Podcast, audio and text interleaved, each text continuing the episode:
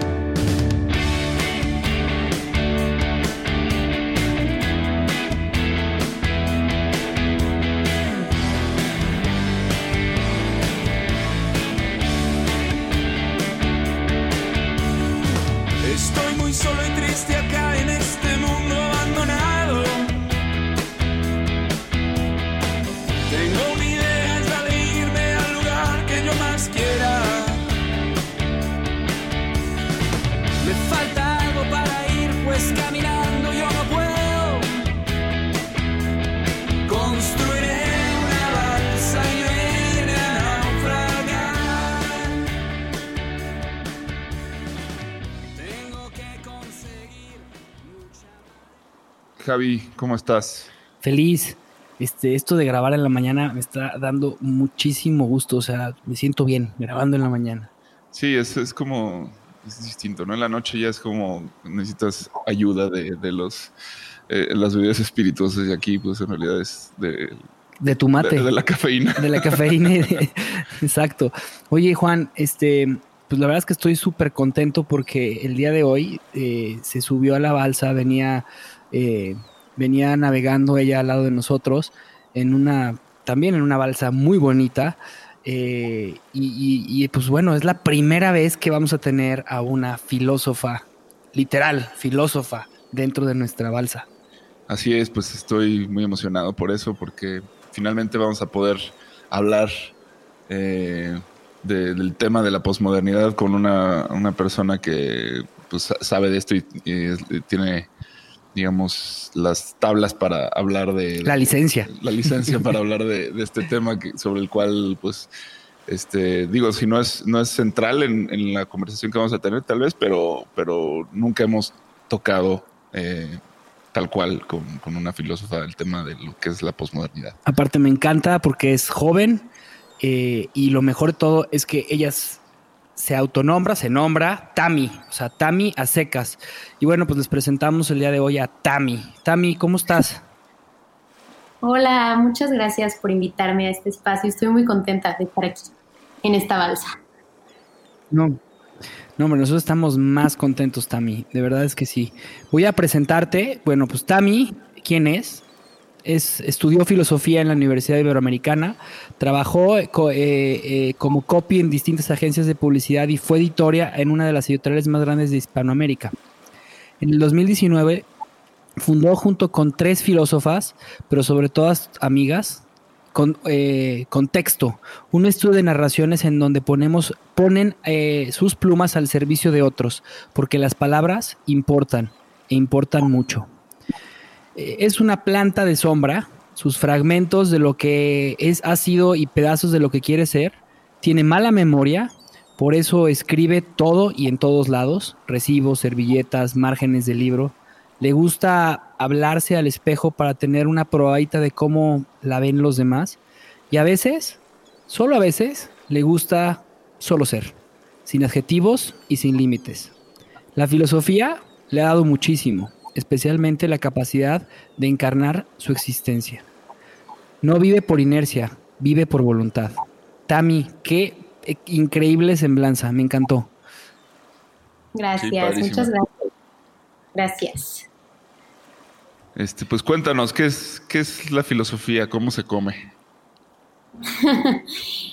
Pues este es un tema amplísimo y me gusta muchísimo hablar de esto porque, porque de repente hay esta idea de que pensamos en filosofía y pensamos como en nombres en túnicas blancas caminando en Grecia, en el Partenón. Y no, la verdad es que la, o sea, nuestras vidas están llenas de filosofía. Y ese sería un poco como el propósito de esta conversación. bueno, creo que ya están convencidos de eso, de que vivir es vivir de una forma filosófica. Eh, pues en realidad la palabra filosofía significa amor a la sabiduría.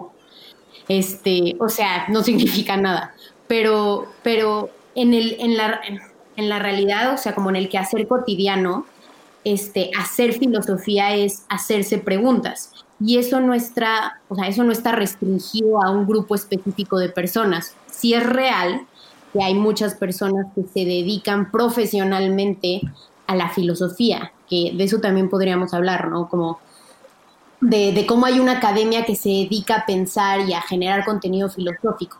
Pero al final del día, este, las vidas de todos, sin importar si nos dedicamos profesionalmente a eso o no, están llenas de preguntas. O sea, la realidad es que nos despertamos en la mañana y desde que te preguntas como qué voy a desayunar hasta qué le voy a decir, cómo se lo voy a decir, cómo me siento hoy, quién soy, este, soy libre, o sea, no sé, las preguntas que te haces en general sobre todo.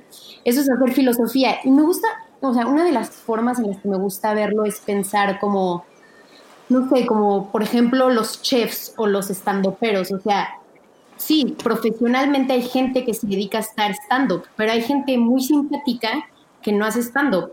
Y profesionalmente hay gente que se dedica a la comida, pero hay gente que cocina increíble y no es chef.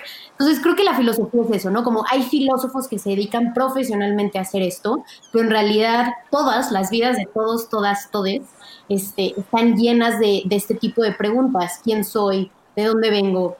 ¿Cuál es la relación con mis papás? soy libre, cómo conozco, cómo me enfrento al mundo, este, soy, no sé, o sea, bueno, yo puedo seguir hablando eh, de esto, entonces cualquier cosa me interrumpen, ¿eh? Eh pero... No, no, te estamos escuchando este, con mucho gusto. es, lo rico de aquí, que, que es como si estuvieras en una reunión con tus amigos eh, solamente que vas arriba de una balsa y tú puedes hablar y te vamos a interrumpir. Somos expertos interrumpiendo, no te preocupes. Sobre todo yo. No, está bien, está bien. A mí me gustan estas pláticas. Sí, como la, filosofía también es eso, es mucho, es mucho un diálogo, es una conversación contigo mismo constantemente y con los demás. O sea, se nutre mucho de, los debates, de las discusiones. Y por ejemplo, una, de las preguntas típicas que se han hecho los filósofos a lo largo de la historia es, ¿qué es el ser? Que eso es una pregunta que ya suena muy abstracta, ¿no? Pero, pero si lo llevas a, lo particular, ¿quién soy? O sea, yo, yo soy Tamín, pero, pero yo soy, soy lo que me pongo, pues no, porque a veces cambio de estilos y me pongo ropa que no me ponía antes, pero sigo siendo yo.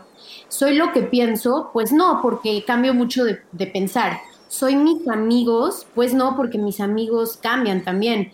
Este, soy ciertas partes de mi cuerpo, pues no, porque probablemente si me quitaran un dedo, seguiría siendo yo. Entonces, no sé, como esto nos obliga a pensar, ¿quién soy? ¿Soy todas esas cosas? ¿O soy algo más? ¿O soy la suma de todas? ¿O, soy algo que nace de la suma de todas esas?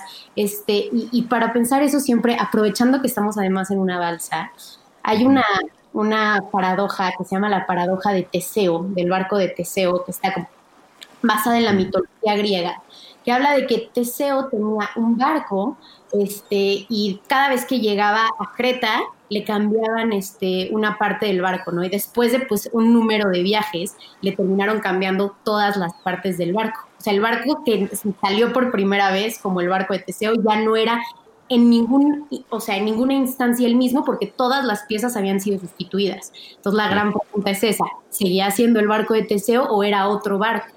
Y es el, es el debate además de dos filósofos este, pues de, de esa época, que, que, es un debate que permanece hasta, pues hasta hoy y siempre va a estar ahí. Y, y esos dos bandos que fueron Heráclito y Parménides, pues se, se, reflejan en la ciencia, se reflejan en el arte, en, todo, ¿no? O sea, está el, que dice que el ser es, es, permanente, que no, nunca cambia y, siempre es el mismo. En este caso, pues la idea del barco.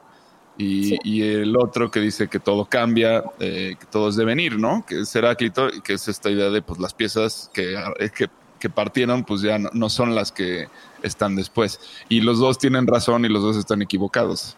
Sí, y justo Heráclito decía, o sea, ningún hombre puede cruzar el mismo río dos veces, porque ni el hombre ni el agua serán los mismos, pero al final de cuentas, pues serán los mismos para quién, o sea, eh, a la vista de una persona desde lejos, pues sí son los mismos, pero internamente y por composición y a lo mejor por salinidad o por, por, mineral, por mineralidad en ese momento, pues no, obviamente no es el misma, la misma agua. Entonces es un tema súper interesante. Y sin embargo, el río seguirá siendo el mismo río y se llamará del, con el mismo nombre y el hombre también tendrá su nombre y, y- y- y pertenece a una coordenada este, en un lugar del mundo. O sea, los dos de alguna forma están ahí, ¿no? Sí, teniendo razón. Y algo que me encantó, Tami, que decías tú ahorita, era que quién puede ser filósofo, ¿no? O sea, y, y algo que, que se, se piensa mucho es que la filosofía es como algo profesional que tienes que estudiar y que te tienes que dedicar y te tienes que llamar este, licenciado en filósofo, maestro en filósofo, doctor en filosofía.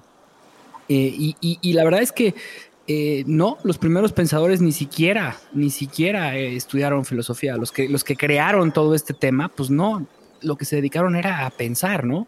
A atreverse a pensar. Sí, totalmente, totalmente. Hay, hay un mito, o sea, hay un mito que, una leyenda que nos atraviesa a todos de pensar que solo se puede llamar filósofo al- aquel que estudia filosofía. Y no, no, justamente no. De hecho, hay mucha gente que estudia filosofía y no es filósofo. O ser filósofo, yo, yo lo veo más no como algo que adquieres, o sea, no es un título, no es un papel que te dan y ya, que eres filósofo. Es más bien, yo diría que son como unos lentes, o sea, es una forma a través de la cual te enfrentas al mundo, este, desde un lugar más crítico, desde un lugar de hacerse preguntas, de, cuestionar. O sea, por ejemplo, un filósofo no solamente va a preguntarse, este, ¿soy libre? Esa es una pregunta que te puedes hacer, ¿no? Pero un filósofo iría más allá. ¿Qué entiendo por libertad?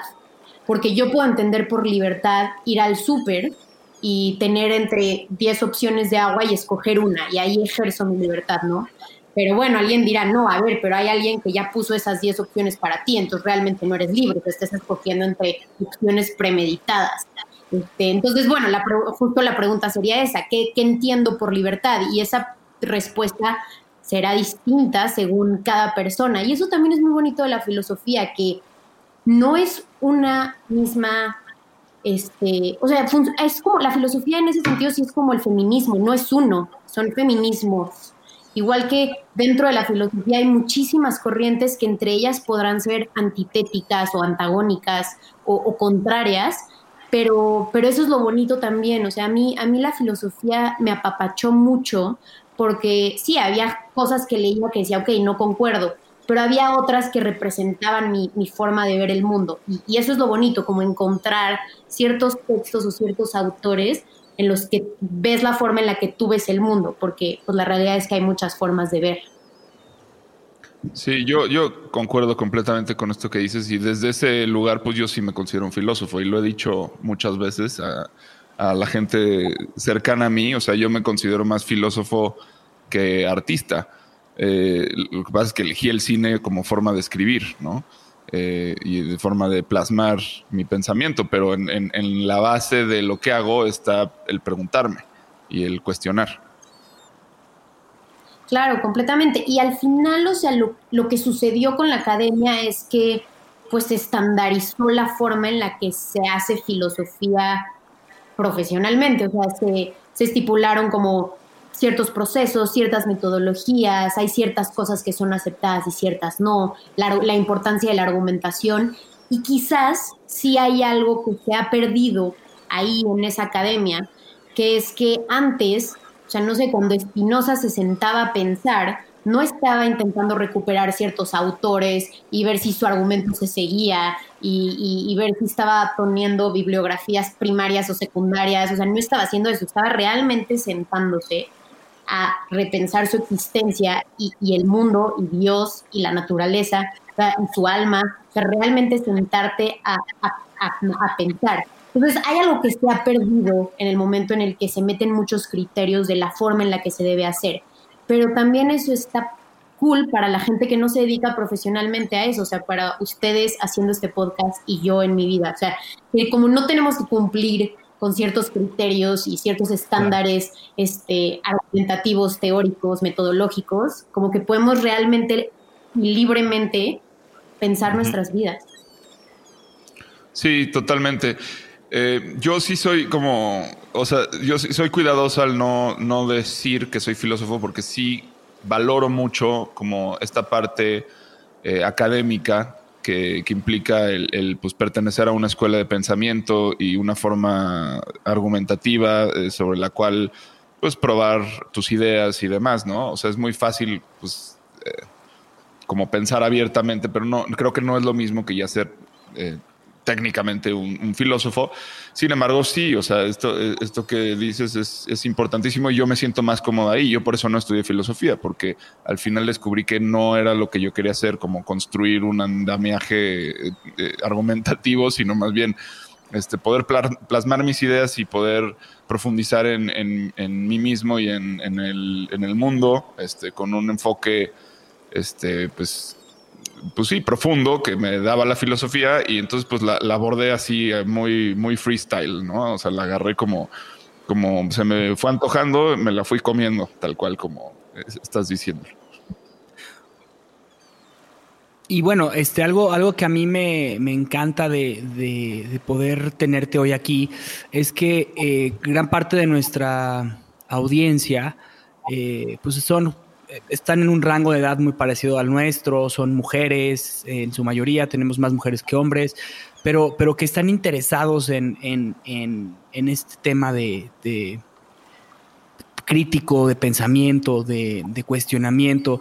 Y, a, mí, a mí la parte de la filosofía que acabo de releer el libro hace, justo en la pandemia lo empecé y lo terminé pues, rápido por, por lo, lo divertido que está y que es como una introducción eh, a la lectura y una introducción a la filosofía que es el mundo de Sofía, ¿no? Eh, en, el mundo de Sofía, la primera pregunta que le llega a, la, protagonista en la lectura es justamente lo que acabas de decir, ¿quién soy, no? Y, esta parte de la filosofía, eh, como bien lo dices tú, empieza pues en, el ser, en la persona, ¿no? Cuando dice quién soy, pues soy un hombre y, va, y va profundizando. ¿Cómo, cómo, ¿Cómo se come esto? ¿Cómo se come estas preguntas?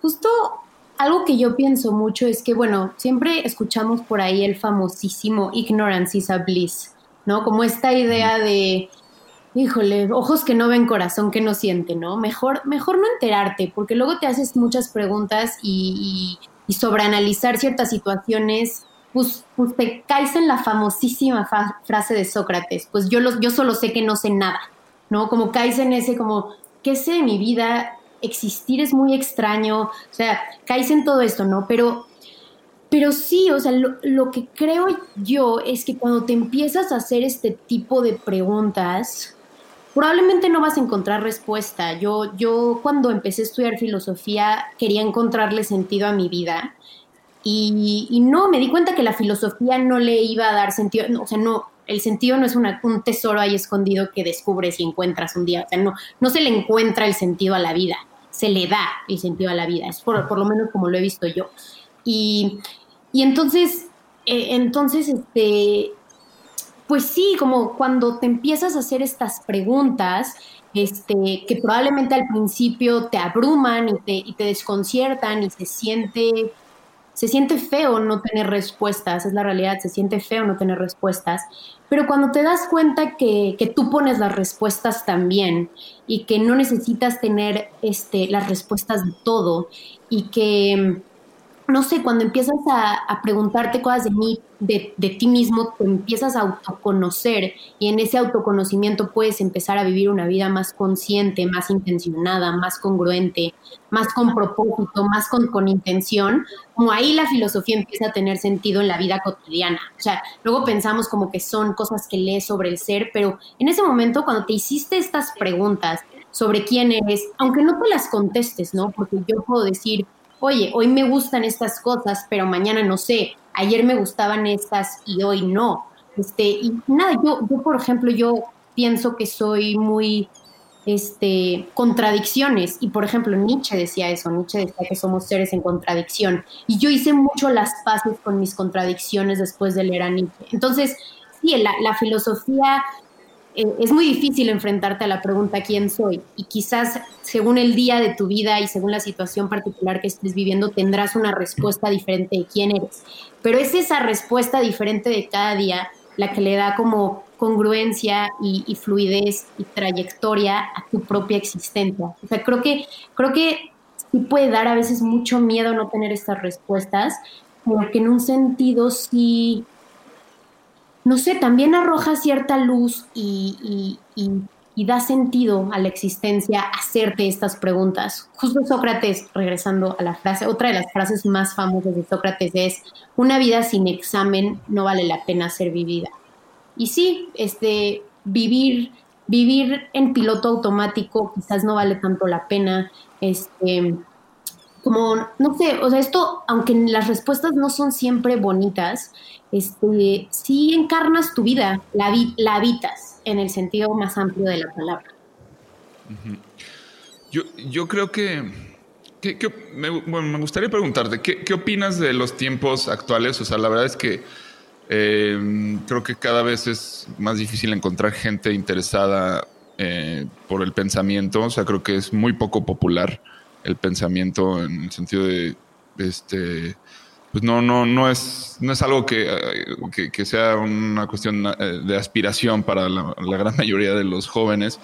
Este, ¿Tú cómo has vivido eh, esta, pues, este, esta etapa, ¿no? ¿Cómo ves al mundo actualmente eh, en cuanto a esto y a la, pues al, hecho de que no quieren cuestionarse, o sea, como que todos estamos de algún modo siguiendo patrones, este, patrones de conducta de, pues de sociales, digamos, o, que cada vez se acentúan más, ¿no? Hoy en día. ¿Cómo, ¿Cuál es tu, tu, tu forma de ver el mundo actual? Sí, hay un, un, filósofo que me gusta muchísimo que se llama Adorno, este, que justo decía que los tiempos actuales son antagónicos a los tiempos del pensamiento. ¿Por qué? Porque vivimos en la época de la inmediatez, del, del fast todo, ¿no? Fast food, fast fashion, fast, fast todo.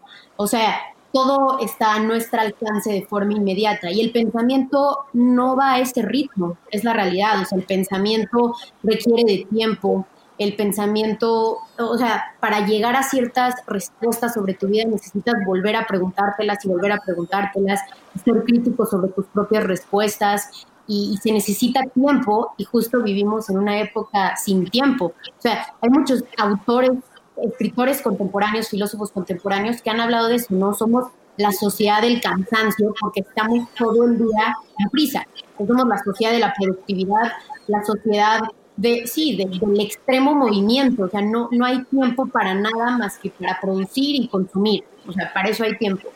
Y sí, creo que sí, sí, en ese sentido hay una crisis de, la filosofía, hay una crisis de todas estas cosas que requieren más tiempo. Eh, también, también otra cosa que, que pasa en este mundo es, no sé, una, soy, traigo mucho a cuenta autores, pero, pero creo que es una buena forma como de introducir a ciertos temas. Que bueno, Kant es como el gran analista de, de la moral, o sea, de la toma de decisiones. Y bueno, tiene varias, o sea, varias formas de analizar cómo tomamos las decisiones, pero una de las cosas que dice es, bueno, dice dos cosas que me gustan mucho. Una, actúa tal que la máxima de tu acción sea ley universal, que básicamente lo que significa es actúa de tal forma que si todos estuviéramos en tu lugar haríamos lo mismo. O que dirías que si alguien hace eso, lo tomarías como correcto.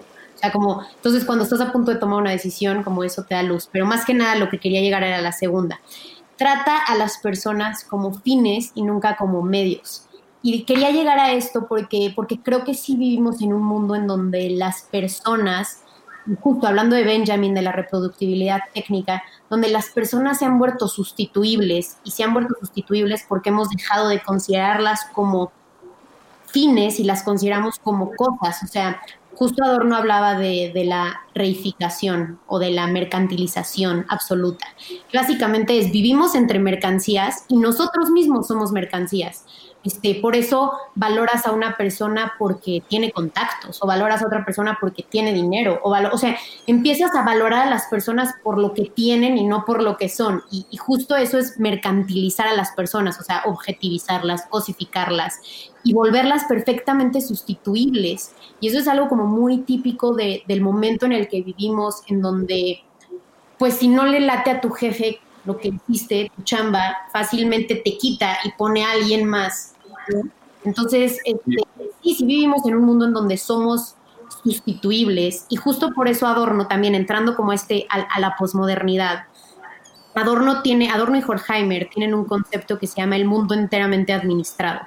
Y me encanta porque básicamente lo que dicen es que ese es el mundo en el que vivimos, el mundo en donde ya no hay espacio para el azar, no hay espacio para la espontaneidad, todo está ya hecho, o sea, incluso si pensamos en nuestras vidas como que tienen, hay etapas y vas viviendo ciertas etapas y cambias de etapas y en cada momento tienes algo que ser y algo que hacer y tienes que ser de cierta forma y vas a la universidad y luego te casas y tienes hijos y tus hijos nacen y van a la escuela y igual y se repite todo eternamente. Este, y, y entonces, bueno, ellos decían justo que que, este momento, esta posmodernidad es, es donde no hay espacio para, para la crítica, no hay espacio para el pensamiento, no hay espacio para la libertad porque todo ya está acomodado, o sea, todo ya está administrado literalmente, todo ya está en orden y no hay espacio para, para, para modificar ese orden el que, que, ya existe. Y es muy devastador leer, leer eso. A mí yo cada que leo Adorno me deprimo un poquito, pero... Ellos se, eh, se, suicidaron, ¿no? ¿Cómo, ¿Cuál fue el, el, final? No, no se suicidaron, pero son muy, son muy... Las vidas tanto de Adorno como de Horkheimer fueron súper trágicas porque pues los dos son exiliados de la Segunda Guerra Mundial. Eh, y, y, bueno, llegaron a vivir a Estados Unidos después de, de, de estar en Alemania, en la Alemania nazi pues para su sorpresa, ellos creían que iban a llegar a la tierra de la libertad y cuando llegaron, pues justamente se estaban gestando el Ku Klux Klan, como ciertos grupos supremacistas blancos en Estados Unidos, y Adorno y Horkheimer pues se volvieron locos porque dijeron, wow, creíamos que Alemania era fascista, bueno, más es, ¿no? Pero creíamos que el fascismo solo era de Alemania, y la realidad es que hay una administración incluso en los lugares más libres, y esta democracia es solo la fachada de una forma de vida que es igual de fascista. Eso decían ellos. Entonces, imagínate pues el trauma que tuvieron de vivir en un país que parecía ser libre, pero que al final estaba igual de, no sé, de ya, ya hecho, ya determinado, como era la Alemania nazi. Entonces, cuando regresaron después en el, como por ahí del 68, además justo con los movimientos estudiantiles, regresaron a Alemania y y pues sí, regresar al país que parecía ser tuyo, pero al final te volviste el enemigo y te sacaron y llegaste a otro que pensaste que iba a ser libre, pero al final era igual de fascista. Este, no, pues sí, o sea, no, ninguno se suicidó, pero sí se murieron como o sea, sí fue una, como se murieron, o sea, Adorno se murió el primer año que regresó a España y no creo que se haya muerto como, o sea, no creo que, que haya sido casualidad, o sea, sí creo que, que fue una experiencia límite pues la experiencia del exilio es bastante, una experiencia bastante en el límite y luego además regresar a lo que parecía ser tu país completamente cambiado. se fueron con una mirada completamente desesperanzada del mundo, ¿no? O sea, como diciendo no se puede. Pero por ejemplo, Stefan Zweig, que también es otro como de los grandes escritores de la Segunda Guerra Mundial, este, sí se suicidó, este, escribió uno de los libros de las mejores como memorias de la Segunda Guerra Mundial, se llama El Mundo de Ayer, y como que retrata como las épocas de oro de Viena y lo importante que eran los judíos ahí, y luego la crisis, ¿no? La caída del, gran imperio austriaco, este, y pues sí, se, se, suicidó en su departamento en Brasil, se ahorcó, o sea, súper trágico. Eh, y sí, o sea, es que también cuando empiezas a darte cuenta de esto, sí, sí salir al mundo se vuelve muy difícil, salir al mundo se vuelve muy difícil, pero no es la única tesis que hay sobre la posmodernidad, ¿no? También, pues, este, en la posmodernidad lo, interesante es que como que se, se, empiezan a aceptar los espectros, o sea, ya no, ya no, por ejemplo, la posmodernidad también es la conocida como la época de la posverdad, O sea, ¿sabes? Como la verdad ya no es una y está ahí, ya, ya son muchas verdades según, como la película de Rashomon, que probablemente han visto, ¿no? Como hay muchas formas de ver un mismo hecho según el lugar en el que estás parado.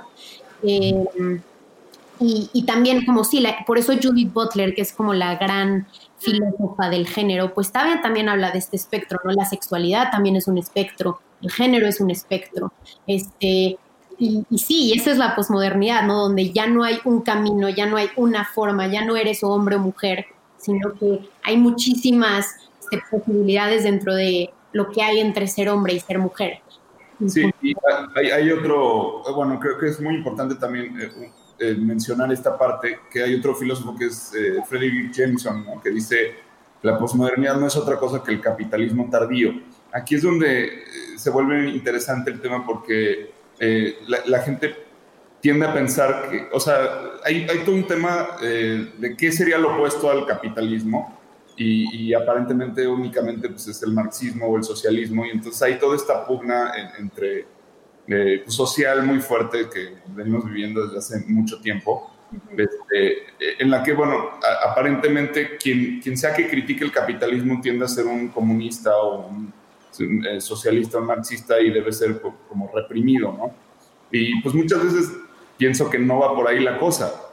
O sea, te, deberíamos tratar de entender mucho mejor eh, lo que es la sociedad hoy eh, con, con estas, estas, estos puntos que recalca la Escuela de Frankfurt, Benjamin, todo este, todo este asunto, y no necesariamente ser consciente de ello y, y cambiar las prácticas implicaría eh, irnos a otro sistema de, de gobierno que pues también muy cuestionable. No, no sé eh, qué opinas al respecto. Sí, o sea, es que el tema de sí vivimos como en un vivimos un capitalismo muy arraigado, por eso esa frase hace mucho sentido.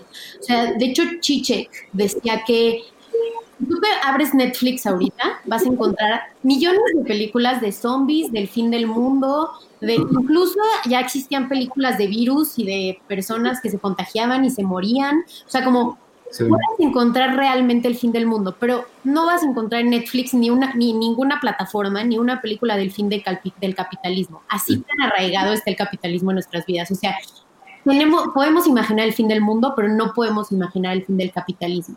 Sí, lo, lo, lo escribió en la sopa de Wuhan, ¿no? Este, sí, sí. Este sí creo que lo fue Exacto, entonces, pues sí, o sea, sí, sí está sí, o sea, sí tenemos un sistema muy arraigado y a mí también a veces me, me tachan de roja, sobre todo en mi familia. No, o sea, yo, yo tampoco pienso que la URSS estuvo cool. O sea, yo no sé, también tomo las cosas con, con cierta crítica. Pero el capital, o sea, es que como que el típico argumento de las personas es como, oye, pero a ver, checa Cuba, checa Rusia. O sea, ve, ¿cómo me dices que el socialismo funciona? Y yo estoy diciendo eso. La otra vez yo platicaba con justamente un, eh, dice, él se, él se, hace llamar economista en, en desintoxicación. Uh -huh. eh, y bueno, ahora es eh, terapeuta y psicólogo y ha estado aquí en La Balsa, se llama José Casas. Y platicaba con él y justamente decía, Javi, yo creo que las generaciones futuras van a voltear a vernos a nosotros y van a decir, o sea, es, es en serio que estábamos perdiendo el tiempo así. O sea, eh, eh, eh, y es como este conflicto de todo el tiempo, de, estarnos peleando con algo que, que, está ahí, ¿no? O sea, como dices, dice, ahí está, ok. Pero, pero puede ser mejor, o sea, y de eso se trata, o sea, el, el repensarlo, de eso se trata, o sea, eh, traemos esta mentalidad de que quién es mejor, Sisek o Han, ya se peleó Han y se peleó Sisek, y ya se dijeron sus cosas, y, y ninguno de los dos está peleando, los dos está poniendo su postura, pero queremos tomar partido.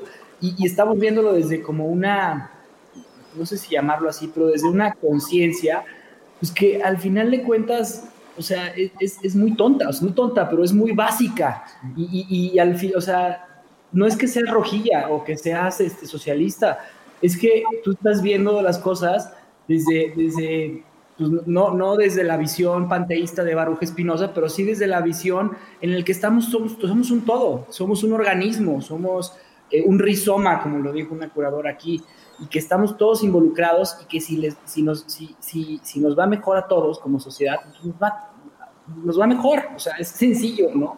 No es que no es fácil, o sea, no es fácil, no está, no está nada, nada, nada No, y es que vivimos como una polarización brutal, ¿no? Que creo que esta, esta palabra está pues como súper de moda, pero pocas veces nos detenemos a pensar qué significa. Y a mí, en ese sentido, me, interesa mucho tu posición con esto de, la filosofía aplicada, ¿no? Y, este, y, que no dejas de fuera un tema que es la empresa.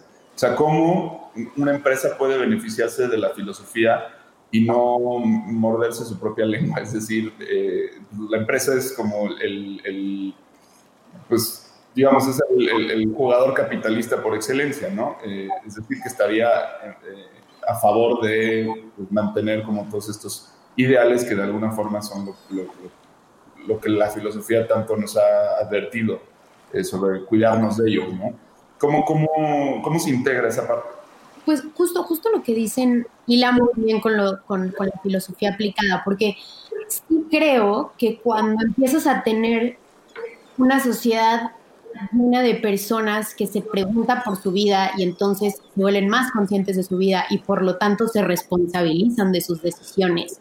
Entonces como que puedes llegar a tener una mejor sociedad. Y en ese sentido la filosofía tuvo, tiene como efectos reales aplicables que, o sea, que tienen, o sea, tiene, tiene como un sentido aplicable, o sea, tiene una, no sé, tiene como una consecuencia real, o sea, un efecto real.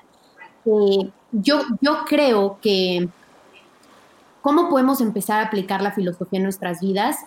Justo, justo también como el propósito de traer a tantos autores a cuenta es justo decir, de repente parece que están tan lejanos de nuestras vidas, pero aquí los hemos traído y hemos hablado de cosas que hemos vivido nosotros y, y las hemos traído como a lo particular. Entonces, justo es un ejemplo muy claro de cómo la filosofía que de repente aparece ahí tan lejana y tan compleja puede de repente aterrizarse en situaciones muy, muy, muy particulares. Entonces, este, a, mí, por, lo, por ejemplo, ¿qué pienso en la filosofía aplicada?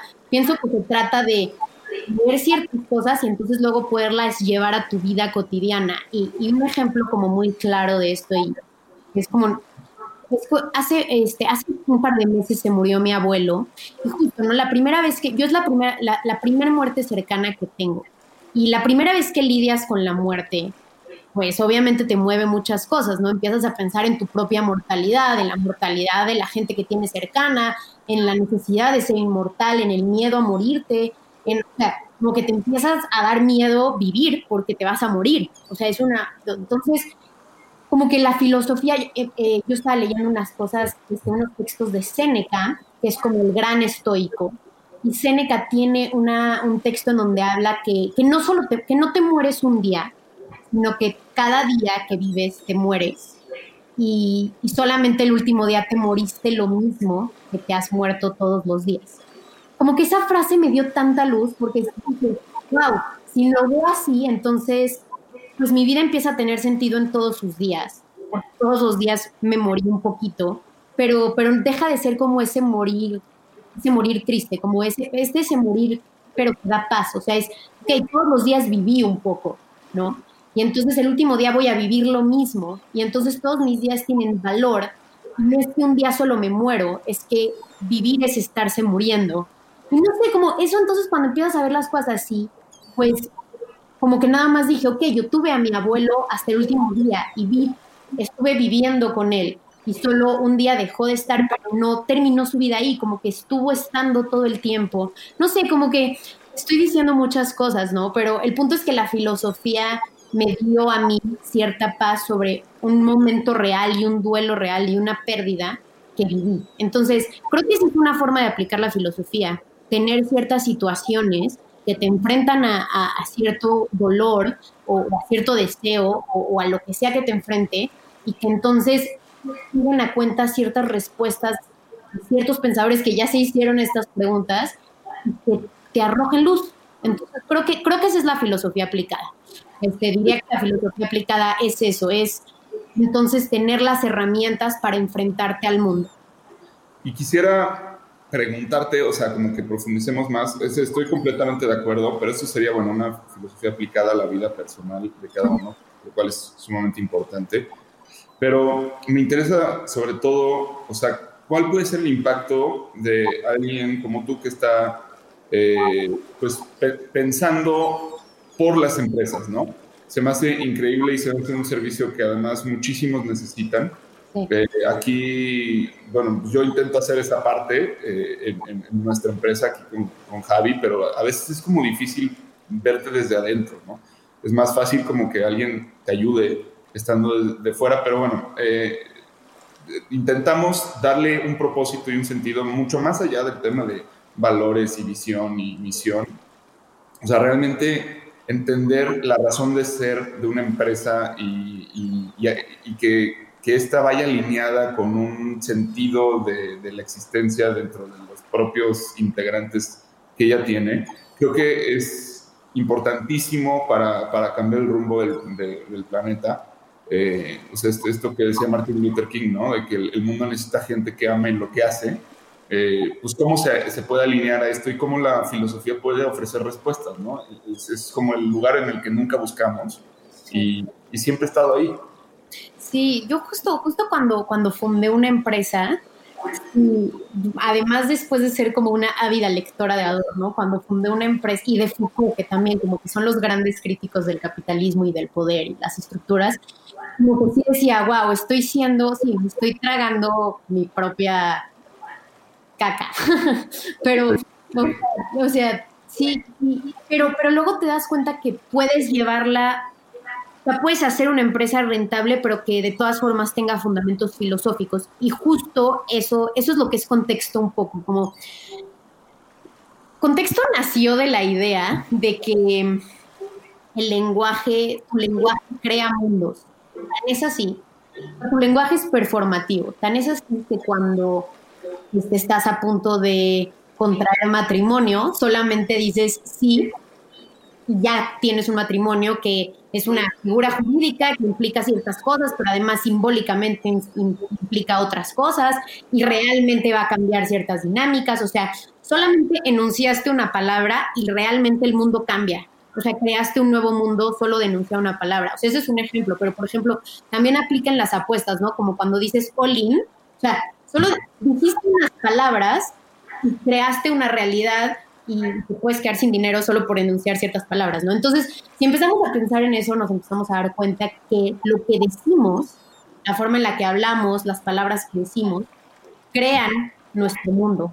O sea, Wittgenstein decía que los límites de mi mundo son los límites de mi lenguaje. Y sí, de verdad, si, si ustedes ahorita se empiezan a pensar, ¿puedo nombrar algo que no conozco? No. sea, todo lo que conoces lo nombras y por eso lo conoces. O sea, no, no puedes hablar, o sea, no existe lenguaje para lo que no conoces. Entonces, en ese sentido, tu mundo está determinado por tus palabras. Cuando te empiezas a dar cuenta de eso, te das cuenta que las palabras tienen un poder del que creemos porque crean nuestra realidad. Entonces, eso, aplicándolo al mundo de las empresas, pues sí, cuando, eh, o sea, esto, esto es solamente un ejemplo de cómo la filosofía se puede llevar a las empresas, ¿no? Pero se puede llevar desde muchísimos lugares, pero desde el lugar del lenguaje. Entonces, tú como jefe, cuando te enfrentas a la gente que trabaja para ti, a tu equipo, pues y sabes que tu lenguaje tiene repercusiones en el mundo real y que tiene mucho poder, que con el lenguaje puedes conquistar, pero puedes hacer llorar también entonces la forma en la que hablas es mucho más precisa, la forma en la que mandas mails es mucho más precisa, la forma en la que te presentas al mundo es mucho más precisa. Entonces, por eso, por eso creo las importancias de las narrativas, porque creo que la narrativa crea mundos. Y, y esa es una forma en la que puedes realmente aplicar la filosofía en la empresa, siendo conscientes del lenguaje. Y va muy de la mano que ahora está muy de moda todo el tema del coaching, o sea, el tema del coaching ontológico que tiene que ver con la, ontología del lenguaje y, el descubrir esa parte, ¿no? Sí, sí, completamente, completamente. Oye, y, esta, esta cuestión de, ayudar a las empresas para, para como encontrar eh, el contexto de lo que hacen, que me encanta aparte, la, o sea, cierras perfecto el círculo, eh, ¿Cómo nace? Pues nació, fue como una mezcla de muchas cosas, ¿no? Pero un poco de... Yo, siempre fui como copy y siempre era la persona que se encargaba de escribir los textos y me daba cuenta, ¿no? Como que era o sea, la gente sentía que las empresas estaban preocupadas por el diseño y por la página web y por la programación, pero realmente nadie se sentaba a pensar que los textos y, lo que, la historia que planteas y cómo te presentas tú al mundo como empresa importaba. Entonces, un poco de ahí nació, nació de ahí, nació de leer este, filosofía del lenguaje, obviamente, y, de empezar a, a, pensar la forma en la que yo hablaba y cómo cambiaba. Por ejemplo, este ejemplo me gusta mucho. Las mujeres generalmente cuando nos vamos a maquillar decimos, me voy a arreglar. Y cuando lo empiezas a pensar dices, pero estoy descompuesta. Sea, ¿por, qué tengo, por qué me voy, cómo que me voy a arreglar? O sea, no, estoy, o sea, tengo que, o sea, me voy a maquillar, ok, me voy a poner falda, me voy a poner guapa, lo que sea que quiera decir, está bien, pero, pero esa palabra tiene otras implicaciones, tiene una historia, ¿por qué la decimos? Entonces, cuando Sí, o sea, un poco de ahí nació, de empezar a darme cuenta que de repente la gente usaba el lenguaje de bote pronto, cuando ese lenguaje tenía implicaciones. Entonces, pues de ahí nació como esta consultoría narrativa y editorial, nació de, ok, yo desde aquí afuera no tengo los sesgos del conocimiento que tienes tú estando dentro de una empresa. Entonces, y realmente puedo anticiparme a las implicaciones que tienen las palabras. O sea, yo como escritora no me impongo a, al quehacer de cierta empresa, ¿no? Como yo más bien soy un puente entre esa empresa y sus textos, pero también me anticipo mucho a las posibles implicaciones de las palabras, este, nos anticipamos mucho, como que somos muy, muy, muy precisas en que si pones una palabra mal, puedes generar otra cosa en, los usuarios. Y bueno, también como que parte de esto es recordarle a todo mundo que pues, la forma en la que te enfrentas a todo, hoy por lo menos y sobre todo con la pandemia, es a través de letras en tu celular. Entonces, sí creo que las palabras estaban subestimadas y como parte de esto es recuperar y desempolvar el, eh, poder, desempolvar el poder olvidado de las letras. Totalmente. Y, este y el poder del lenguaje, ¿no? O sea, sí lo tenemos desde, desde, pues, desde, ha sido nuestra, el que cambió a la, a la sociedad eh, de muchas formas. Totalmente, de hecho Freud decía que la civilización no empezó cuando dos enemigos en vez de aventarse piedras, se un insulto. Sí, totalmente. Ahí empezó la civilización, en el, con el lenguaje. Oye, Tami, ya, eh, ya estamos a punto de llegar a, a tu destino y, y bueno, antes de hacerte las, algunas preguntas que te quiera hacer Juan, eh, yo sí te quería preguntar, ¿a quién recomiendas eh, las personas que se están involucrando en, en, esta, en este ejercicio del pensamiento y en este ejercicio del lenguaje? ¿A, qué, a, qué, ¿A quién recomiendas que empieces? O sea, así como cuando eras chavito y te recomendaban leer el, el, libro de Sofía, pues, o sea, Sofía, perdón, o sea, ¿a quién, quién, quién sería tus, tus cinco eh, libros que recomendarías que la gente pueda empezar para empezarse a formar como su propio criterio de la filosofía y empezar a ellos a, buscar? Sí, este, gran pregunta. Creo que me voy a salir un poco como de, no voy a recomendar libros, creo que este, YouTube tiene un gran poder. Entonces, mis, recomendaciones, en YouTube hay muchísimas este, videos, este, por ejemplo, The School of Life tiene muchísimos videos de 5 o 7 minutos sobre diferentes autores y creo que esa es una buena forma de conocer como en general qué dice cada autor y empezar a leer lo que te interese. O sea, creo que eso, eso creo que es una buenísima idea. También, por ejemplo, este, en YouTube hay muchísimos videos de Judith Butler hablando, hay muchísimos videos de Chichek hablando, o sea, creo que es una buena forma de entrarle a la filosofía porque es en un medio súper accesible, YouTube puedes, es como un podcast, podrías escucharlo a todos lados, o sea, no es lo mismo como de meterte a la densidad de un libro. Y, creo que a partir de ahí como salen muchas, muchas, salen como muchas ideas de muchos libros que leer. Este, le, agregaría, le agregaría eso, eh, hacer journaling, ¿no? O sea, hacer este ejercicio de, de, escribir en esos siete minutos tus puntos de vista de lo que está diciendo ese video para ir generando esa, esa, esas ganas de, cuestionarte, ¿no? Exacto. Y también, también yo escucho como muchos podcasts que creo que son como muy accesibles en, en, muchos, sentidos. Por ejemplo, este, The Minimalist es un podcast que habla sobre, sobre el consumo y eso, o sea, eso es una forma muy accesible y orgánica de entrar a repensar el capitalismo, o sea, a través, empezando a pensar el consumo, las cosas que tenemos, cómo nos afectan, cómo vemos las cosas, este, cómo, cómo, compramos. Entonces, como eso te obliga a repensar el, el consumo, ¿no? Entonces, es una. Este, también me gusta muchísimo Estética Unisex, es como un, podcast que empiezan a, bueno, que hablan sobre feminismo, pero este, aplicado a la cultura pop. Entonces, analizan ciertas películas de la cultura pop, o sea, chicas pesadas y cosas de este estilo desde una perspectiva de género. Entonces, creo que hay muchas, como hay mucho contenido millennial, hay mucho contenido actual, este, muchas plataformas súper accesibles que invitan a hacer una reflexión más profunda. Entonces, creo que esa sería mi recomendación. Perdón, este, también, pues, náufragos, creo que es un... claro, obviamente, obviamente, este podcast también, porque... Este, Ah, bueno, yo, bueno, yo nada más así como tip, a mí qué me sirvió, yo, yo tengo problemas de retención de, como de atención, este, pero me encanta la filosofía, entonces descubrí en algún punto que leer libros, o sea, me, me gusta mucho, pero me costaba mucho trabajo como retener las ideas, entonces transcribir lo que vas leyendo es como, bueno, así me sirvió a mí para fijar todo, ¿no? Y la verdad es que pocas veces se me olvidó ya después de eso.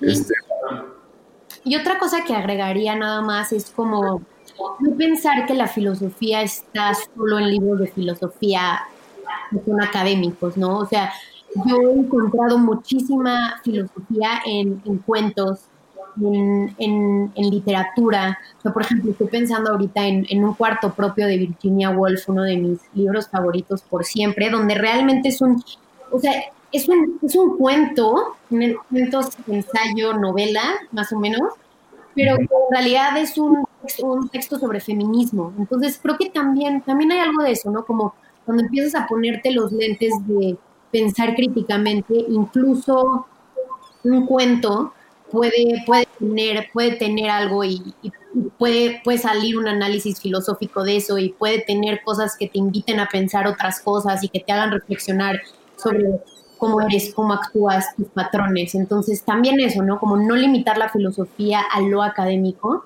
Creo que en una película hay filosofía, este, en una canción hay filosofía, este, en un paseo en el parque y voltear a ver una pareja enfrente hay filosofía. O sea, creo que, creo que esto me gustaría, como que lo que se lleven de esto sea darse cuenta que, que hay muchos lugares que te pueden invitar a pensar y a reflexionar. Muy bien. Eh, pues por último, una pregunta que, que, intentamos hacerle a varios de nuestros invitados. Este, como sabes, estamos navegando en un mar de dudas buscando un nuevo mundo más allá de lo posmoderno. ¿Tú qué ves? ¿Qué, ¿Qué, crees que se avecina para la humanidad?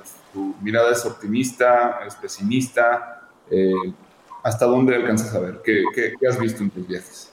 Este, pues yo creo, bueno, se va a mezclar un poco lo que quiero con lo que veo, porque quizás es más lo que quiero que lo que veo. Pero creo que creo que lo que me gustaría más bien, o sea, el futuro que quiero ver, el, horizonte que quiero ver, es uno en donde hay una vuelta a la religión. Eso sonó, o sea, ok, espérenme. Este, no a la religión institucionalizada, pero una vuelta a la espiritualidad, porque creo que cuando nos percibimos como seres espirituales, empezamos a, a ser más, a tener relaciones más de amor con los nuestros, a procurar más por nuestros vecinos, por la gente cercana, y ese me gustaría sea el futuro que tenemos enfrente, en donde realmente tenemos vínculos amorosos y afectivos con las personas. Entonces, eso, eso es lo que quiero ver más bien. Okay. Me encanta, me encanta y este y, sobre todo porque el, como acabas de decir, el lenguaje es el que construye eh, nuestro mundo y, siendo optimistas, pues bueno, podemos, podemos irlo construyendo, ¿no? Exacto. Hemos tenido muchos pesimistas aquí que dicen otra cosa, pero, pero sí. Sí, bueno, nosotros a veces somos uno y a veces otro. Exactamente. Hoy, hoy, hoy amaneció el sol y está muy, muy. Hoy salió el sol y estamos muy positivos. Así es. Este, pues también muchísimas gracias por, por haber participado en este viaje. Vamos a esperar poderte ver más adelante para seguir hablando de otros temas. Este, pues dinos dónde te pueden localizar, este, las personas que están interesadas en conocer más de ti. Este, estoy en Instagram como at Este, también pueden, como pueden visitar la página de contexto y ahí también me pueden context, contextar, iba a decir, ahí me pueden también encontrar. Este, es www.contexto.studio. Y, y nada, este, gracias a ustedes. Creo que justo parte de, de, de ser la resistencia de esta posmodernidad es tener conversaciones en donde se desvanece el tiempo, ¿saben? entonces es muy bonito hacer esto. Así es. Muchas gracias por tu tiempo y por compartir todo lo que nos contaste hoy. La verdad es que me quedo con ganas de seguirle dando, pero pues tenemos límite de tiempo. Gracias a ustedes. Yo me quedo con lo que dijiste de Memento Mori, ¿no? recordemos, recordemos que estamos muriéndonos y hay que vivirla. Un abrazo. Adiós. Adiós. Tiremos anclas. Tiremos anclas. Gracias por escuchar nuestro programa. Te invitamos a seguirnos y a interactuar con nosotros en redes sociales. Tu opinión es muy importante para nosotros. Queremos saber lo que piensas sobre los temas que tocamos y sobre cómo podemos mejorar. Búscanos en Instagram, Facebook y YouTube. O en nuestro sitio web, naufragospodcast.com. Buen viaje. Nos vemos en el siguiente puerto.